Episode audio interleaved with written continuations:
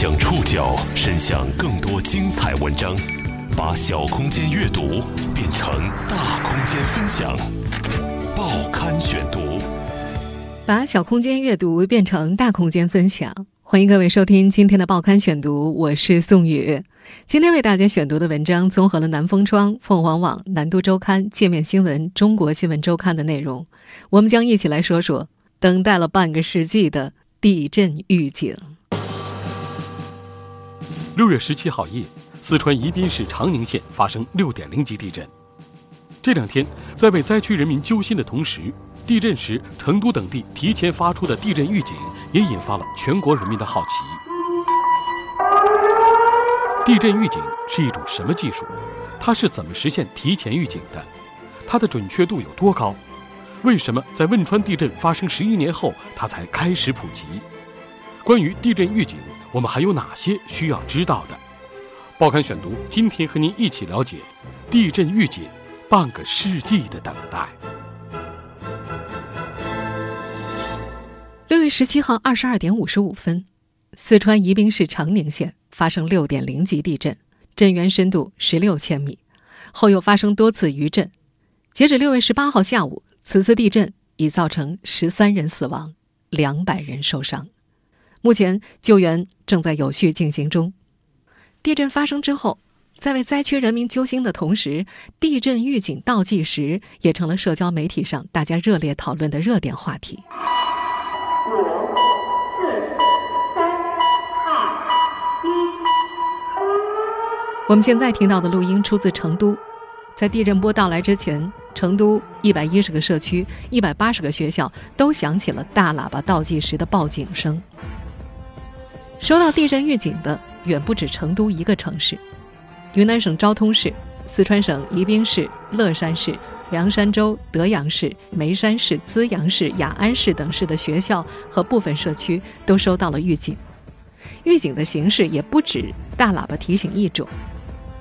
四川的宜宾、乐山以及成都的十三个区县开通了广电和互联网电视地震预警的区域，都发出了电视地震预警提示。而部分安装了手机预警 App 地震预警的民众的手机上也跳出了预警提示。其实，为了实现地震预警，我们已经在四川地震区的百分之九十八的地方都已经安装了地震预警传感器网络。说话的这位是地震预警系统研发负责人、国家千人计划人才王吞博士。他和他所在的成都高新减灾研究所的同事们共同研制了这套英文简称为 ICL 的地震预警系统。ICL 系统于二零一一年正式开始运行，它的运行也使得中国成为继墨西哥、日本之后第三个具有地震预警技术能力的国家。在此次地震预警警报刷屏之后，很多专家在接受采访的时候都强调了一个概念：大家必须要搞清楚，地震预警它不等于地震预报。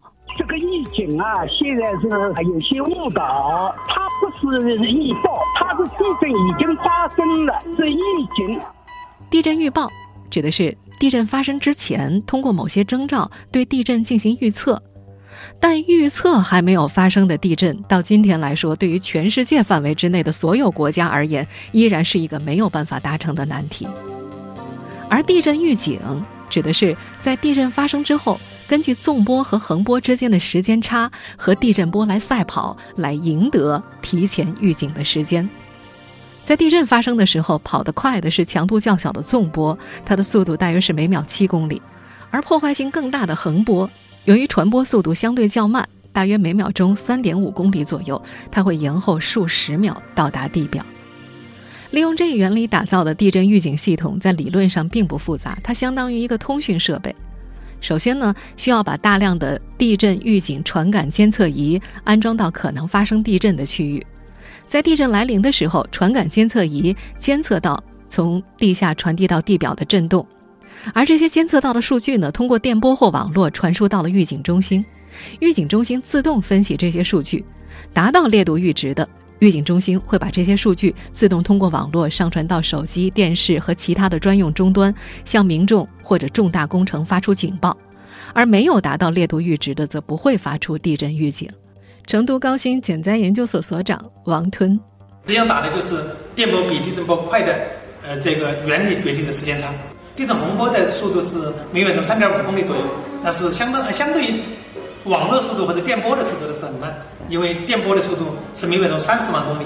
当地震在震中开始发生的时候，通过地震预警网的监测，实现对地震还没波及的区域提前几秒到几十秒发出警报。而此次地震当中，响彻成都各个小区和学校的报警器的外观看起来像一个银色的铁盒子，盒子上面有几个黑色的按键，盒子旁边还有高中低三个拨盘键。装在盒子里的微型计算机，就是在接收到预警中心发出的预警之后，触发了提前设置的语音警报。王敦在接受媒体采访的时候表示，我国的地震预警水平已经处在世界先进水平。过去七年，ICR 预警系统已经连续预警了五十次破坏性地震，也从来没有误报过。而日本每年都有误报。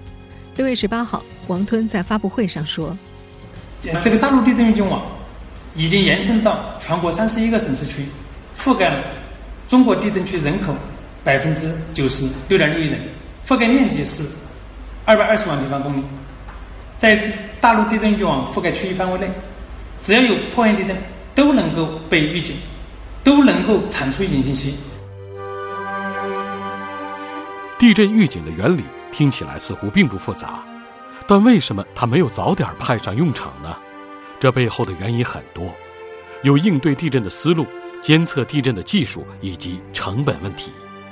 尤其在应对地震的思路上，从预报到预警，中国地震学界经历了半个世纪的转换。报刊选读继续播出：地震预警，半个世纪的等待。人类关于地震预警的想法已经诞生了一百五十多年。一八六八年。美国地震学家 J.D. Cooper 提出，在旧金山东边断层的边上建立地震观测站，利用电报对旧金山提供地震预警。虽然他的建议没有得到实施，但却给后人提供了有意义的思路。最早把这个想法付诸实施的国家是日本。上世纪五十年代，日本在铁路上布置了简单的地震报警仪，到了六十年代，又设计出了预警系统。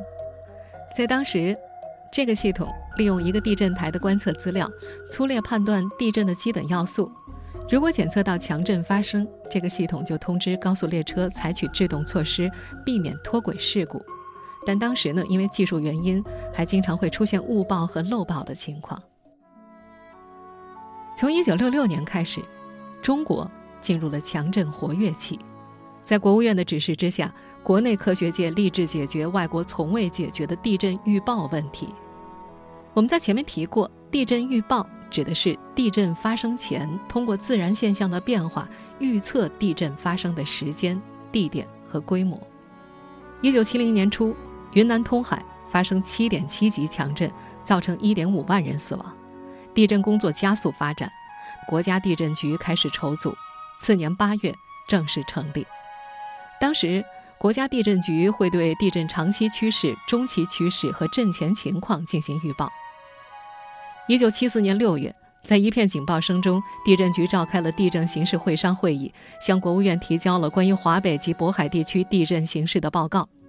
很快，国务院下发第六十九号文件，向若干省市通报震情。这是一次空前绝后的国家级地震中期预报。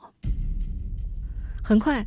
辽宁通过群测群防观测到了海城区域小镇密集等异常现象，于一九七五年二月四号上午十点三十分发布了临震预报，命令人离屋、处离卷。当天晚上七点三十六分，强烈的地震在海城发生，提前预测大大减轻了人员伤亡。有了这个经验，国家地震局在一九七五年十二月由中科院代管，改为国务院直属。当时地震预报。差不多就是地震局的全部工作。但是，成功预报辽宁海城地震，运气的成分很大。相关经验，在一九七六年七月二十八号发生的唐山大地震中，没有重现。而同一年发生的四川松潘地震，因为预报信息过早发布，又引起了一定的混乱。一九七六年八月十六号二十二点零六分，四川松潘平武地区发生了七点二级地震。在此次地震发生之前，当时的广播里频频发布地震警报，甚至公社的业余观测员也可以发布地震预报。媒体形容当时公众紧绷的神经几乎要断裂了。在那个时候，地震预报的可靠性和准确性受到了很大的质疑，尤其是地震预报失准，对于经济活动造成了太大的干扰。自此，大规模依靠群众经验发布地震预报的方法渐渐式微。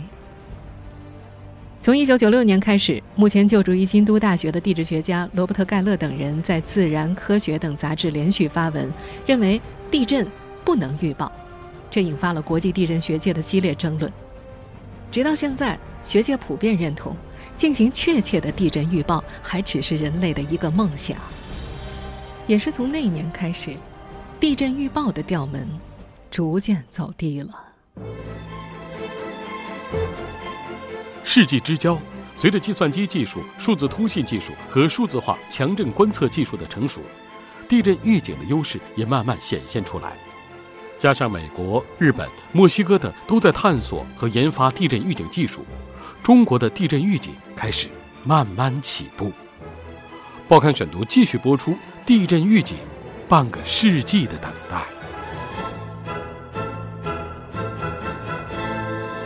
中国最早的地震预警系统是法国人承建大亚湾核电站时建立的，由地震监测网络和人工决策相结合的地震预警系统。一九九五年到两千年期间，首都圈建立了由七十二台卫星传输、八十台电话拨号传输的数字强震台组成的地震烈度速报系统，目标就是当时首都圈发生三点五级以上地震时，五分钟之内提供初步位置。十分钟之内给出地震参数和地震烈度分布。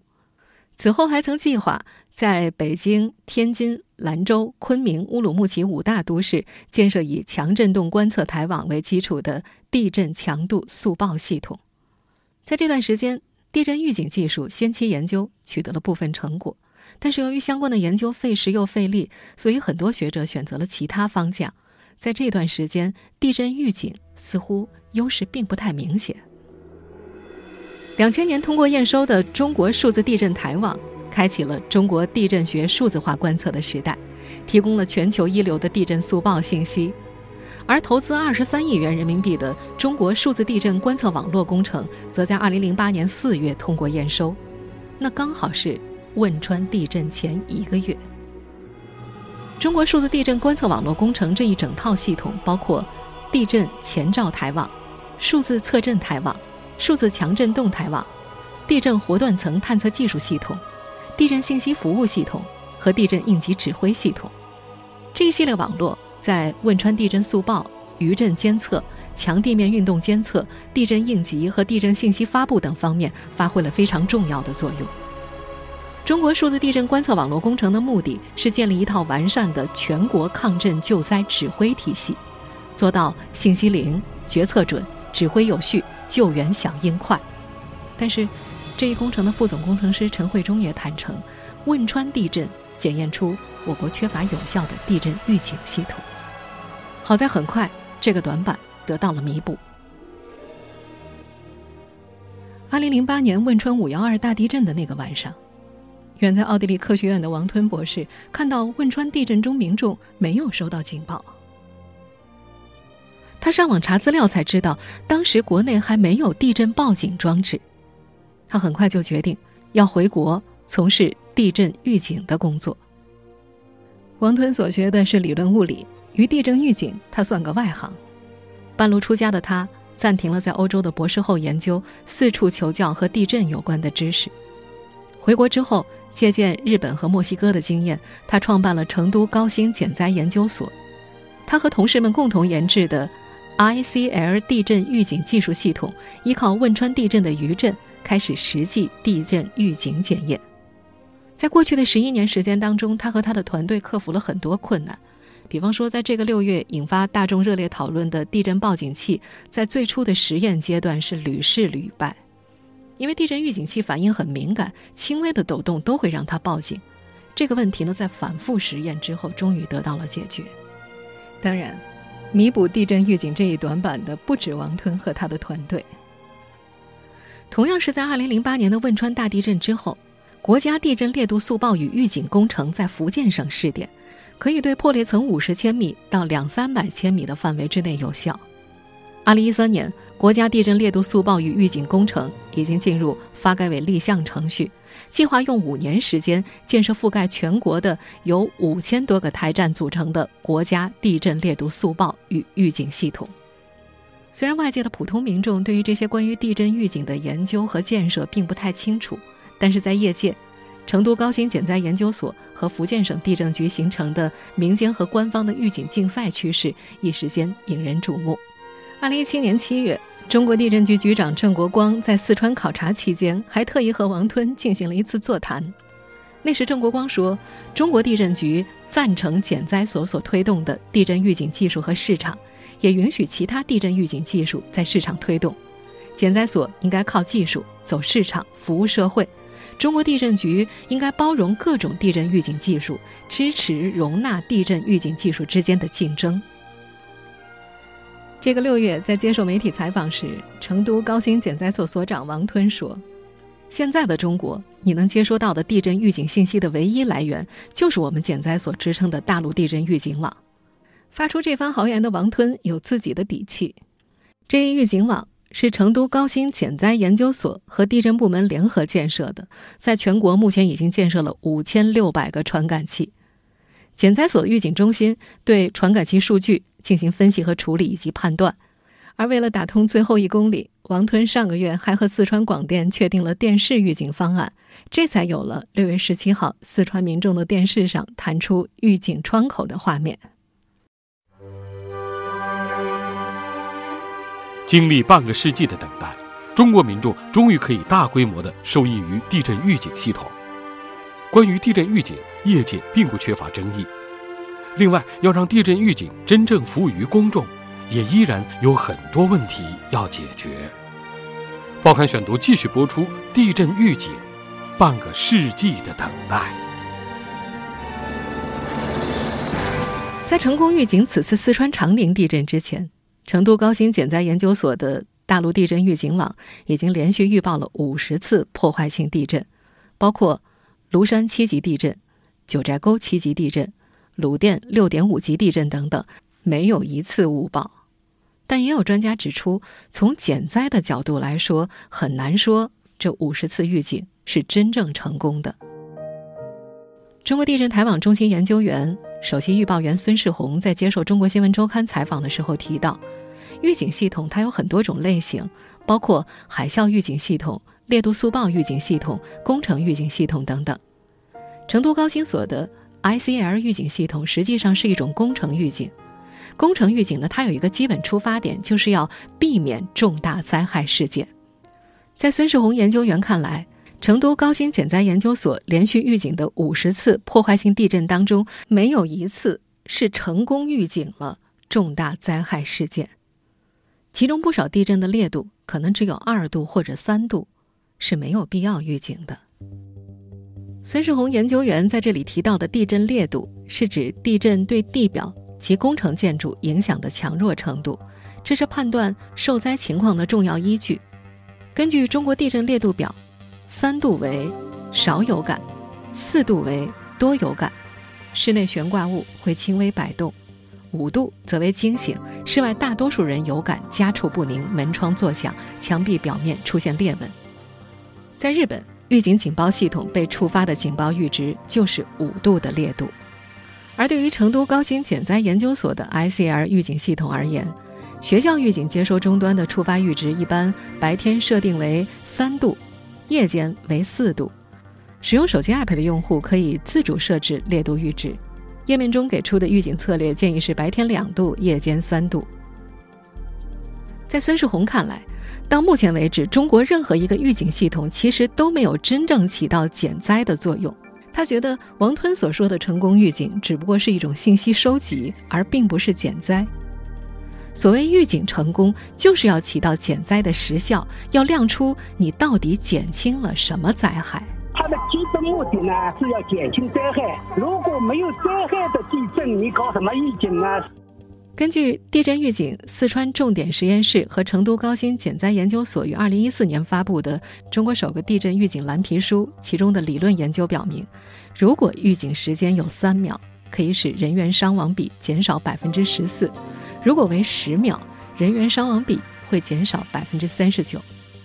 王屯此前接受采访的时候曾经说过，汶川地震的时候如果有预警，可以给北川三十一秒的预警时间，青川。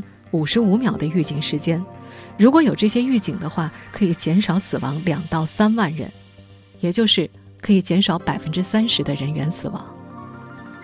但针对目前的地震预警系统，我们需要特别说明的是，地震预警是有盲区的，因为计算机接收和判断地震波需要大概六秒钟的时间，这就意味着。居住在地震震中二十一千米以内的民众是没有办法及时接收到预警。以本次长宁地震为例，长宁县和宜宾市基本都处在盲区之内，而相对较远的成都可以提前六十一秒收到预警。另外，还有国内学者认为，目前的预警系统大概需要八秒钟来判断预警盲区，至少在五十千米的范围之内。五十公里范围内的是没法搞预警的，这个时间它只有几秒钟，你根本来不及。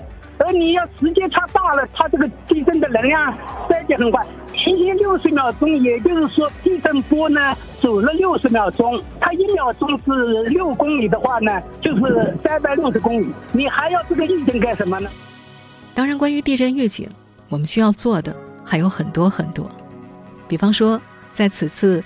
地震预警的视频刷屏之后，有网友建议，光有地震预警系统还不够，装有预警系统的区域还应该配合进行应急演练，否则听到预警信息反而会令人非常的紧张，完全不知道该怎么做。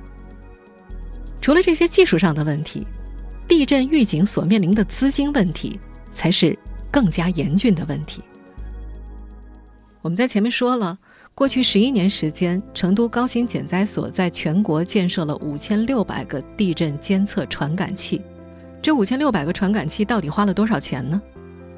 除了王吞自己带回国创业的三百万，从二零零八年到二零一三年的五年间，高新所从政府获得的资金支持大约是在三千万元左右，而当时他们的传感器只有七百个。如果我们按照这个比例来算的话，合计过去十一年的总费用上亿元的资金恐怕是少不了的。而目前这套地震预警系统只能够对其覆盖区域之内的地震发出预警警报。五千六百个地震监测台站够吗？有观点认为，如果要像日本那样建设一个覆盖全国范围之内的预警网络，大致需要两万六千个。关于地震预警，王吞的竞争者。福建省地震局也提出了不同的方案，他们研制的传感器更为复杂，可以承担预警、速报还有观测的任务，而他们的方案在全国布设五千个台站，需要耗费二十亿的投资。要知道，二零一九年国家地震局一般公共预算四十四亿，其中地震预测预报项目的预算大约是五亿元。这还是近年来此类业务发展经费迅猛增加的结果，所以，关于地震预警所面临的经济压力是可想而知的。无论如何，技术手段只是保障地震预警系统成功运行的一部分，部署地震预警系统是一个整体的社会工程。